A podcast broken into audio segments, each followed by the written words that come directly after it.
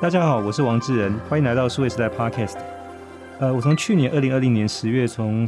上海搬回台北之后，其实生活适应的蛮快，但有一件事其实比较还是麻烦，就是呃，还是要带钱包出门哦。那台湾的电子支付，我想当然在过去这段时间里面稍微发展的是比较慢，但最近开始有一些大的动作出现。那我想可能离我们接下来真的可以不用带钱包的日子越来越近了。那今天很高兴在我这集节目里面请到的是数位时代的采访编辑高静源到节目中来跟我们分享关于电子支付目前的一些新的变化和进展。静源你好，哎，志远，各位听众大家好，我是静源。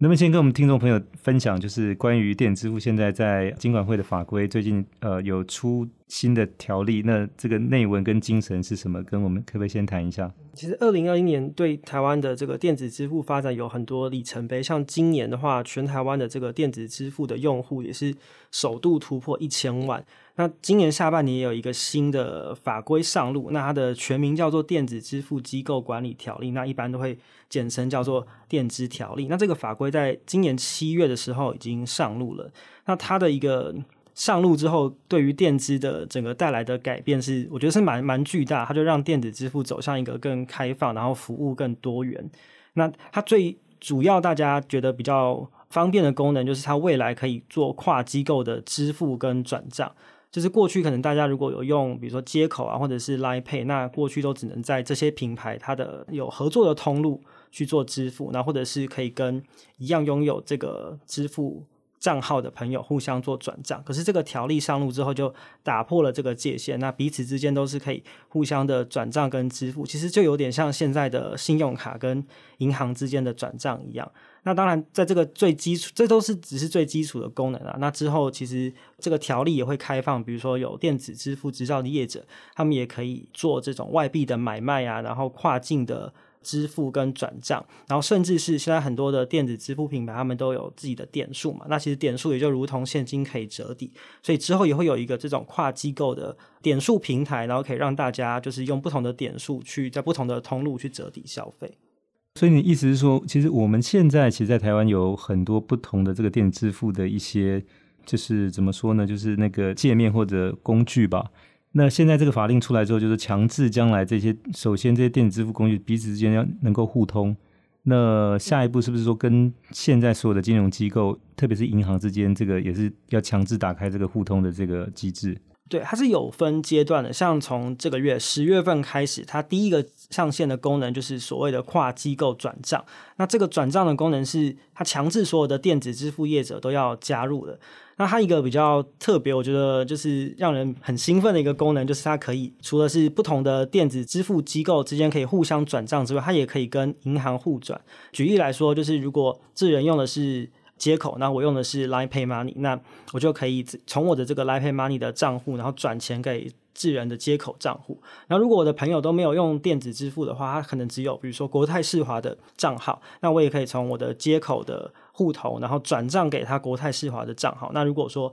我的朋友想要转这个午餐钱给我，他也可以直接从国泰世华的账号转到我电子支付的户头里面。所以银行跟电支这之间，呃，是。更加的互通，然后对于消费者来说，他们的呃就是金流转账的选择也都是更加的多元。那对电子支付业者来说，因为他为了要做到可以跨机构的转账，所以每一家业者他都有像银行一样多了一个这个金融机构的代码。所以大家如果在自己的这种手机网银上面搜寻的话，都可以已经可以找到，比如说像 l i p a y 啊，或者是街口。呃，在这个转账的列表里面，那所以对垫资的业者来说，他们就好像是升格成了小银行或是微型银行的感觉。这个其实它有点像，就是我们在目前这个实体的操作这些金融工具的一些体验，比如说呃，我们碰到这个 ATM 机，你去转账，比如说我从我的这个不管是国泰世华或者富邦或者是中信金的这个银行，就是说，那我要转到其他银行，其实你在 ATM 上面你可以去选择。不同的银行它有不同的代码，比如我要跨行转账，这个是可以完成的。那现在搬到线上来，就变成说，实际上要从你的这个使用的这个电子支付的工具转账到其他的金融机构，或者是其他的这个电子支付的工具上面，就是这件事情现在是已经可以落实完成了。对，就是此时此刻，大家拿起手机就可以操作，已经完全是打开了这个过去的限制。那当然，我想这个事情是跨了一大步，就是说带来的更多的便利哦。但是马上有一件事不方便的是说，因为目前在台湾确实这个电子支付的工具其实蛮多种的哦。那除了刚才静源你提到像 Line Pay、像接口之外，那许多的银行其实自己也做了它的这个电子支付的这一块。那包含是说，像我们看到像悠游卡有呃悠游付哦，像全联它有自己的这个 P 叉 Pay 哦，就说那这个蛮复杂，所以就说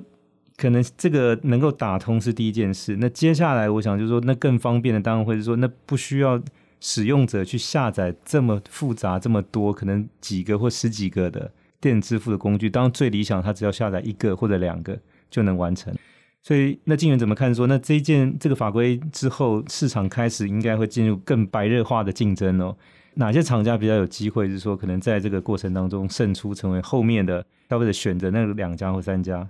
大家如果有一直在使用或是关注电子支付或是这些行动支付工具的话，可以发现，就其实这几年有呃慢慢越收敛了，就是市场上大家比较常用或是还留下来的，就是大家比较常用的几件。大家也很耳熟能详的。那其实未来呃要留下来，或者是取得更多的用户或是服务，其实很大的一个关键就是他们提供的服务有哪一些，然后他们建构的场景有哪一些。那其实很大的一个关键，我觉得可能就会是通路这件事情吧。像像今年呃，无论是全家或是全联，他们也都跳进来要申请电子支付的执照嘛。那他们一个很大的优势就是，他们除了有非常庞大的会员数之外，他们其实在线下就是其实有非常多的实体的通路。那这些通路就是每一个通路都是一个支付点嘛。对，那像呃比如说接口或者是 Line Pay，他们这几年除了呃最基础的支付工具之外，他们也开始有很多不同的跨业种的合作。比如说，呃，像这两家业者，他们也都有跟保险业者合作啊，然后把一些保险的产品或者是支付保费的功能都整合到他们的平台上面去，所以消费者。打开这些电子支付的 App 的时候，不只是只是为了要买午餐或者是付一杯饮料的钱，他其实也可以从这里面去满足他生活很多的需要，无论是买保险、缴费、缴税，然后甚至是像在呃街口，他们这个月也推出了售票的功能，你可以在里面去买到一些旅游的票券、球赛的票券，全部都整合到这个里面，它就有其实从一个支付的 App 变成更像是一个呃生活的平台。静远，你刚才提到其实两件事哦，就是说。现在越来越多的这些就是场景，其实是是可以应用到就是支付这样的一个功能哦。那我想在金融业里面，现在有个专有的名字叫场景金融，就是它发生在很多场景，比如说我要去买保险，然后我可能是要去甚至买一个高铁票，或者买一个呃去看职棒的这个球赛的票，我其实现在都可以再透过我的手机上的一个支付的 App 去完成哦。那当然对金融业来讲，就是说那他就要去设想说，那这个场景金融发生的那个场景是什么？所以我怎么样更方便？就当那个。消费者在选择支付工具的时候，会选择到我。那特别是说，那我还可以提供不同的商品，让他可以更多跟我发生一些就是关系或者关联。那这个是一回事。那回过头来就说，那在这个所谓选择支付工具来讲，那我想现在其实对消费者来讲，选择过多其实是一个麻烦哦。因为以我来讲，我也有选择困难症。以过去我们看过去十年在中国的经验是说，那到其实现在其实只有支付宝跟微信支付这两家。那银行其实站在他们背后，就说你在台前，比如说我去店里面买东西，我用这个去叫计程车，或者说我去订飞机票等等，支付我都是用支付宝或微信支付就好了。那连通到我后面，不管是你用招商银行，你用比如说中国银行等等的话，那我们看到就是说，因为台湾的银行之前其实也很努力要去推自己的支付，但我想就是说，那现在这个互通这个事情一旦发生之后。我觉得银行应该要从第一线要退到第二线去了，因为这个不太可能说消费者为了你这个东西很好用，我我特别到你银行去开户，当然有可能有这样的情况，但我想它不会是一个普遍的，所以就说由银行来主导这个电子支付的这件事情，我想应该是不会发生，它比较像去支援或者去服务这些做得好的这些电子支付的这些业者，所以我们要看就是说那呃，若以大陆的经验来看，或者说过去实体经验的像这个 Visa Car、Master Car 或 JCB 这些信用卡，就是说。你到时候一定是个第三方的一个业者出来整合后面的这些银行跟这个就是金融的这些机构。那同样道理来看，呢所以目前来回到台湾的这个电子支付的这个领域来，那那个两三家比较有可能会是谁呢？其实我觉得现在台湾的这个电子支付这个条例上路之后，还有面临一个比较大的挑战啦。因为刚刚跟大家分享到的互相转账，这个是强制所有业者都要参加的。那刚刚智人就是描绘的那个很方便的场景，如果都可以互通、互相支付的话，那这个就是本来预计在今年底会上线的功能，叫做跨机构的支付。就是刚刚跟大家分享到，就是不同品牌都可以互相的在不同的支付点去付款。那这个现现在有比较多的挑战跟争议，因为这个功能不是强制所有业者都要加入的。那就是据我自己的了解，像现在街口啊、Line Pay 跟悠游付这三三家比较主要的业者，他们都还在观望，还没有想要呃加入这个功能。那其实大家最主要的考量就是出于商业利益啦。像街口或是 Line Pay，他们其实过去五六年在台湾的市场花了非常多的时间、跟金钱、跟人力去谈，无论是线上或是线下的通路。那对他们来说，现在这个法规上路之后，他们等于是。要把过去他们五六年花的所有的心力所奠基的心血，全部都开放给其他的电子支付业者。那当然，这个政策的出发点是好的，可以让金融服务更方便。可是对这些业者，他们在考量自己的商业利益来说，他们就可能必须要顾及到比较多的层面，他们也比较需要再想一想。是，那你刚才提到这三家，就包含像这个街口，然后 l i Pay 跟这个就是呃悠游付。那特别我想就是说，针对这个呃接口跟 Line Pay 来讲，因为它本身来讲它是一个第三方的机构哦。那当然 Line 现在本身也有 Line Bank，但 Line Bank 跟 Line Pay 其实是是两家公司，对，所以而且它千万不能是一家，因为如果这是一家，它它就没有办法像我们刚才讲站到第一线啊，就必须退到第二线。那当然，我想这个就是他们都有在目前市场上一定的这个用户的基础哦。那悠游付的话，我想主要还是针对北部的这个朋友，比如说从之前使用悠游卡开始。那当然现在悠游卡。不管是实体的卡或者这个悠游付，其实是很方便的。但是因为在中南部其实没有使用这个悠游卡的场景存在哦，就包括那个 U Bike 跟你要搭台北捷运或者是会到桃园机场捷运，其实并没有。所以就变成说悠游付其实要跨过就是桃园往南，其实到新竹、台中，甚至到高雄，它其实是应该是比较困难的。所以就是那这个情况下，就是说。有没有其他可能台湾就是比如在中部或者南部会应用比较多的，可能属于比较地区性的这种电子支付的这样的一个工具？电子支付其实现在发展应该都是蛮全国性的，因为其实很多人会有点搞不太清楚悠游卡跟悠游付啊。悠游卡就是它就是一张卡片，然后大家可以把钱存在里面，然后去做小额的支付，或者是大家搭交通工具的扣款。那可是悠游付它就是是另外一个新的功能，它就是跟接口跟 Line Pay Money 一样，它就是一个呃虚拟的电子钱包，你可以把钱转进去做转账跟支付。那它其实是需要另外去申请这个账号的。那它其实可以使用的通路跟据点跟悠游卡其实没有完全的重叠，其实是蛮不一样的。因为悠游付现在还不能去做搭车嘛。那它也没有办法做感应支付，因为它是以扫码为主的功能。那它现在布局的通路点比较多，都是像是可能有些电商啊，或者是像呃超商，或者是实体的百货连锁店。所以它其实跟呃悠游卡锁定的通路跟客群其实是还是有点不太一样的。而且它也必须不一样，因为悠游卡还是属于是跟台北捷运的这个服务是绑在一起吗。那又付它应该最好是一个第三方的一个独立的公司，就主要是做电子支付相关。所以我想从这个也衍生到是说西叉 pay 在全联底下这个支付的工具，其实过去这两年也发展很快，有很多的用户，但主要其实还是在全联的店里头去使用哦。当然现在听说就是他也有积极的想法，希望能够把这个 CXPay 发展成是一个电子支付的一个工具哦。但如果是这样操作的话，就是说它它就不能是在全联这个下面，它就必须也是最好是独立出来成一家新的公司来提供这样的服务。对，因为全年今年呃一个在支付上比较大的动作，就是他们也提出了申请要进入电子支付的市场嘛。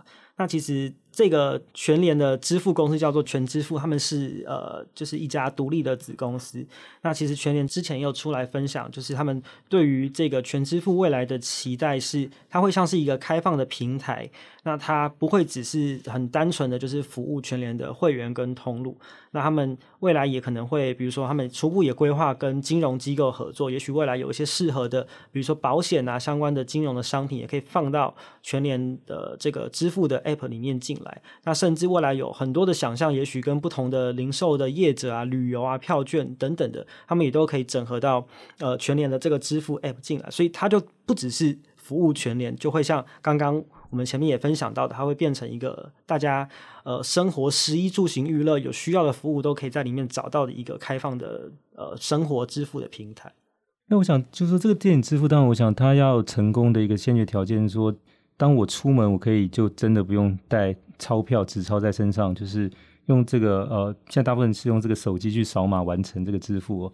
但这个就需要有你沿路能够经过的店家，包括可能一天当中会使用到的服务，比如说你搭公车、捷运或坐计程车，其实都能够透过扫码去完成哦。那当然，现在这些就是提供服务这些单位有很多，其实跟金融机构已经有连，但有些其实还没有哈。所以我想就是说，那比如说我可能到街边去吃一碗牛肉面，那这个店家他就是呃，我我想类似像或者说我现在去做一台计程车，他可能不一定是车行有这个，他可能是单独的这种计程车司机。所以我说，真的还是有蛮多这些，就是可能现在不在这个服务网络里面的这些，但是牵涉到就是我们使用的也需要付费的这些对象，那一块将来怎么去整合呢？就是像街边店或是一些自营的的业者，对对，那。这一块的确是现在在推电子支付，呃，会比较被遗漏的一块啦。那当然，我觉得这个就是可能需要靠一些政策的推广。像其实政府之前也有针对这些可能呃业者导入行动支付，然后给予租税上面的减免。那像现在这些比较大型的电支业者，他们也都会。呃，有一些很优惠的合作的方案，然后希望可以去跟这些呃小店或是自营的业者去谈合作，所以就是从业者的利多，然后跟政府的政策这两个面向去去推，然后来去吸引这些可能街边店啊或是自营业者，他们去导入电子支付的功能。那今年有没有注意到，就是说，那关于这个电子支付，可能在台湾开始要进入到一个就是大的发展，并且就是开始出现整并的这个风潮里头，有没有一些？可能新创公司在这里的一些机会呢？就是可能呃，有一些金融科技的业者，他们可能提供一些服务，就可以跟这些电子业的整合。比如说，像现在其实市面上有很多这种做云端发票的业者，那他们其实也呃，也许有机会，就也是可以跟电子支付的业者做整合嘛。因为他们呃，每一笔呃支付的背后如果有绑定云端载具的话，那有这个云端发票业者加入进来，其实也是很方便的一个体验的提升嘛。那呃，我可以举一个例子啊，像之前 KKday 就是大家很熟悉的这个旅游的预订的平台的新创，他们之前也跟接口支付合作，所以呃，接口的用户可以直接在接口的 App 里面去购买 KKday 的行程，然后直接用接口支付来支付，然后赚取就是他们的接口币等等。对，所以其实只要是适合的服务，然后我觉得电支业者觉得他们的客群有需要的话，就是整合进来，然后让他们的服务跟体验。更好，就是可以达成这个目标的话，其实我觉得是有很多的机会，这个新创可以在这个里面扮演角色。是，那我想还有一点就是关于，就是说，因为有我们刚才提到那些小商贩呢，或者自营的店家，其实它是在台湾是占多数的。这整体来看，就是如果这一块的这个支付，其实将来是可以用电子来完成的话，那我在上海看到的经验说，更多比如说做 POS 系统的业者。他也会进来串哈，那包含就做 ERP，就特别针对比较中小型企业的 ERP 业者也会，所以就变成说，他虽然是自营或者小商贩，但是呢，就是说他的这个 POS 的收银系统，因为是跟这个就是支付是连在一起的，那后端可能再把他的 ERP，特别是说他的这个采购然后库存的部分也可以整合起来，所以就变成说，在一个就是因为电子支付所引发的连锁反应里面，它完成了一个数位转型哦。就是可能一开始并没有想到，但就是这些便利就像积木一样，一块一块叠加起来，最终就走到这一步来。那这个是我看到，就是说，也因为这样，所以他创造了很多的一些新创，在这里面找到一些提供某些平台或者软体服务的这样的一个机会。那当回过头来，我想就是对消费者来讲，就是这个是一个大的便利哦。但对店家来讲，我想我们下一步会看到就是说，他可能初期要维持一个两套收银的方式，就一方面我也收现金，一方面我也接受电子支付哈。那慢慢就是说，等到这个电子支付比例高之后，因为对店家来讲，其实维持两套收银的这个营运成本是比较高的，所以就是合理来看，就将来就等到这个电子支付可能到达一定的比例之后，可能收现金的这个就会减少哈。比如说我在大陆看到的是说，那你到后面，所以包含有一些可能年纪比较大的这些就是朋友，就是他可能因为没有下载这个就是电子支付或者扫码这个东西，微信或者支付宝。所以可能他要上路去叫计程车就变得很麻烦，在路边扬招就变得很困难，因为那个时候大家都是直接用手机去叫车的，因为它可以连到你的支付系统。那特别很多外国的这些去出差或者观光的，他其实可能来不及就换人民币，那他到了这个上海，他就变得很困难，因为就是信用卡小店家不一定会收，但是你又没有中国本地的银行账户，所以你也开通不了支付宝跟微信了。那当然这个是比较属于一个 happy problem，就等到你这个电子支付的环境，我想那个离离台湾可能相对还是一个比较长的一个时间哦。对。不，因为台湾跟中国比较不一样，就是我们可以刷外国的信用卡啦，所以对于呃不是台湾国籍的朋友来说，其实到台湾，不管是搭计程车或是其实去消费的话，其实刷信用卡还是一个蛮方便的选择。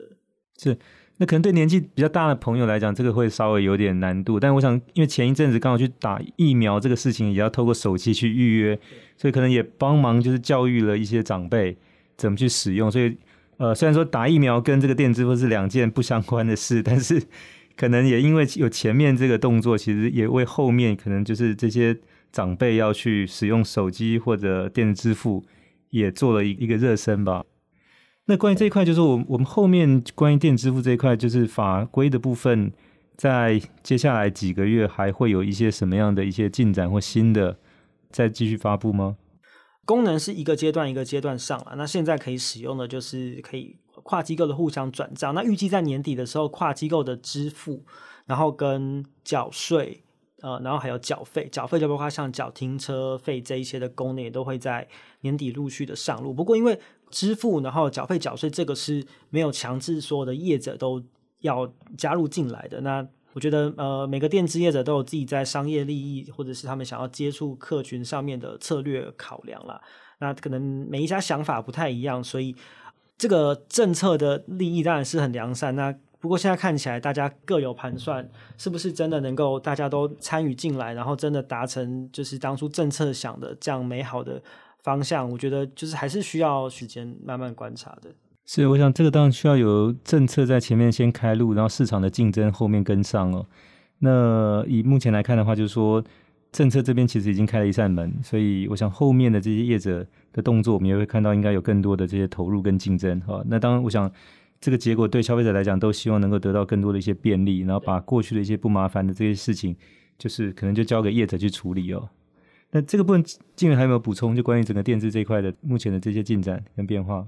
其实我觉得二零二一算是蛮特别的一年啊，也许也是因为疫情，呃，今年台湾疫情比较严重嘛，所以大家可能对于这些呃非接触式的支付工具的采用跟接受度也比较高。那呃之前也去访问了一些电子支付的业者，他们觉得其实今年对他们来说是蛮蜕变跟转变蛮巨大的一年，除了这个法规的上路让。电子支付的应用从过去大家一家一家单打独斗，自己做自己的，然后走向了开放跟整合的市场局面。那过去大家如果有在关注电子支付，也会知道其实这个行业要赚钱非常的不容易，因为以前单靠支付的话，他们赚钱的方式就是在每一笔的交易里面去收取手续费嘛。那虽然他们好像也是有一个账户可以让大家把钱放进来，可是他们并不是银行，所以他们没有办法像银行一样把。客户的存款拿去做投资或者是其他的应用，所以赚钱这一块就比较困难。那像今年开始，就是有很多的呃，包括法规的开放是一个，然后有很多跨业的合作，然后技术的进步，让这些支付业者可以在他们的平台 App 里面整合更多的功能。像刚刚跟大家分享到的，无论是保险啊、旅游票券啊。轿车或者是美食外送这些的功能，也都可以在这些主流的电支平台上面看到这些服务慢慢的整合进来。那对业者来说，他们在这些跨业合作里面就可以去有机会赚到广告费啊，然后或者是导购导流的费用。对于他们开始走向获利的今年，或许就是一个蛮大的转转折年。是，那我想金远，你你最后这个形容其实蛮蛮贴切，就是说，因为现在这些电子支付的业者，他某种程度来讲，他也算是金融业的一块哦，但他又具有媒体业的这个特性，因为他是最后一里接触到这个消费者的，所以呢，就说他其实不只是去赚取这个手续费用，他其实还有一个可能广告费的这个可能性哦。那当然就说对金融业来讲，他要努力去创造不同的场景，去实现场景金融。那电子支付其实也会是场景金融里面合作的不可分的一块。的同时是说，这些电子支付本身其实也在发展一些就自己本身的这些价值哦，所以金融业更多是要作为它的这个所谓背后资源的很很重要的一块，所以两两个我想这个分工其实是很明确的哦，在电子支付这一块，应该现在看起来就金融行业来讲，就是过去的金融行业，其实现在更多应该站在所谓的第二线去支援现在第一线的这些电子支付的这些业者后面的这个发展。好，那我们今天很谢谢数位时代采访编辑高金源到我们节目来分享关于电子支付在台湾目前的这个最新的这些进展跟变化。那我想对用户来讲，这是一个好的消息哦。那已经在发生，而且接下来会有更多的这个动作出现。那当然对业者来讲，现在是一个进入到这个竞争白热化的时期，所以我们会有看到，就是可能为了要成为最终在用户的手机上出现的那两到三个。被看见的那个下载的那个就是 App，所以有更多的这些动作、投资或者是发展，应该在接下来这段时间里面也会密切的发生。谢谢静源，谢谢智仁，谢谢大家的收听。呃，谢谢各位听众的收听，希望大家喜欢这集的内容，也欢迎给我们点赞和转发。我们下期再会。